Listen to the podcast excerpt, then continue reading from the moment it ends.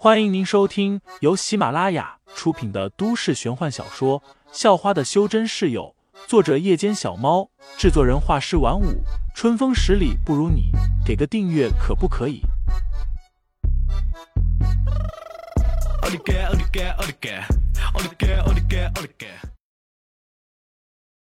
第一百一十五章，有福气了上。可惜啊，现在已经迟了。罗清泉说着，又看了眼庄云。能找到这么个漂亮的女朋友，你小子挺有福气的。只可惜呀，都说红颜祸水，真的是红颜祸水呀。现在有福气的是我了。说完，罗清泉就一挥手，喊道：“兄弟们，弄他！先给我把他抓起来，让他看看我是怎么办事的。”罗清泉的一声令下，那十几名跟班立即就冲了上来。这十几名跟班都是武术俱乐部的，一个个也都满身肌肉，就这么朝着废材冲过来，要把废材给抓住。最先上来的是一个国字脸的大块头，嘿嘿的笑着，然后伸出手要去抓废材的胳膊。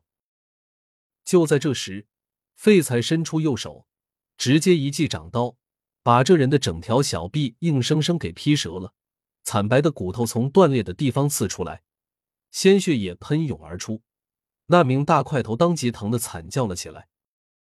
接着，废材又伸出手，把这大块头的另一只手抓住，接着咔嚓咔嚓的几声，动作迅速无比，把这大块头的手指全给掰断了。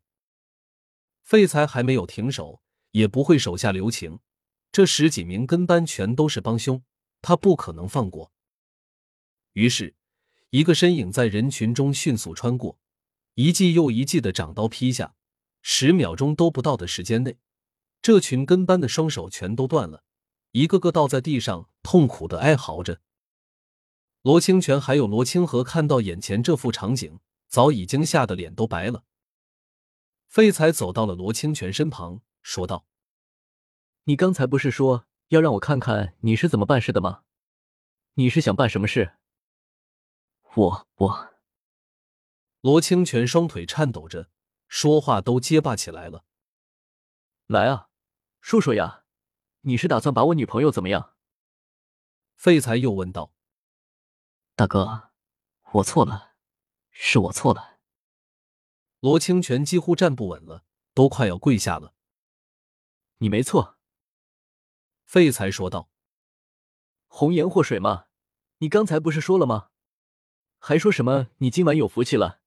你说说，你有什么福气了？福气，我……”罗清泉的声音也在颤抖，已经不敢再看废材的脸，他是真的怕了。刚才眨眼的功夫，废材就把他那十几个跟班全都给打断了手，这根本就是个杀神啊！就算对方要取他性命。也只是动动手指头的事情了。罗清泉很怕死，他长得一身肌肉，又有钱，那么多女人都想倒贴他，他远远还没玩够呢，怎么可以就这么死了？大哥，是我有眼不识泰山，我给您磕头认错。罗清泉说道，接着就是扑通的一声跪在了地上，然后咚咚咚的给废材磕起了头。废材的嘴角挂着笑容，但这笑容看起来很阴险。在悄然间，他将一缕真气汇聚在了手中。随后，废材拍了拍罗清泉的肩膀，神不知鬼不觉的将那缕真气注入了罗清泉的体内。这缕真气的注入方式很特殊，直接就冲着罗清泉的要害去了。罗清泉不是修真者，根本无法察觉到这缕真气，更不能用自身的真气来抵抗。于是，他就这么被废材轻易的给淹了，甚至还浑然不觉。对罗清泉这种几乎是为了女人而活的流氓来说，这就是最恐怖的下场了。从此以后，罗清泉遇到女人都只能干瞪眼了。既然你愿意磕头认错，那我也就不打断你的手了。不过，要是还有下次，那我就不会手下留情了。”废材笑道。罗清泉根本不知道自己的身体已经废了，还以为废材真的这么大人有大量，放过了他，又赶紧磕了几个头。不过，虽然他在磕头认错，但心里却早已决定好了，回头有机会他就再带人过来，用更加简单粗暴的方法把废材给弄死，再把庄云弄到手。留得青山在，不怕没柴烧。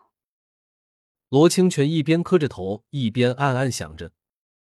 还有你，废材又走向了一直都缩在墙角的罗清河，同样给罗清河注入了一缕真气，把罗清河也给废了。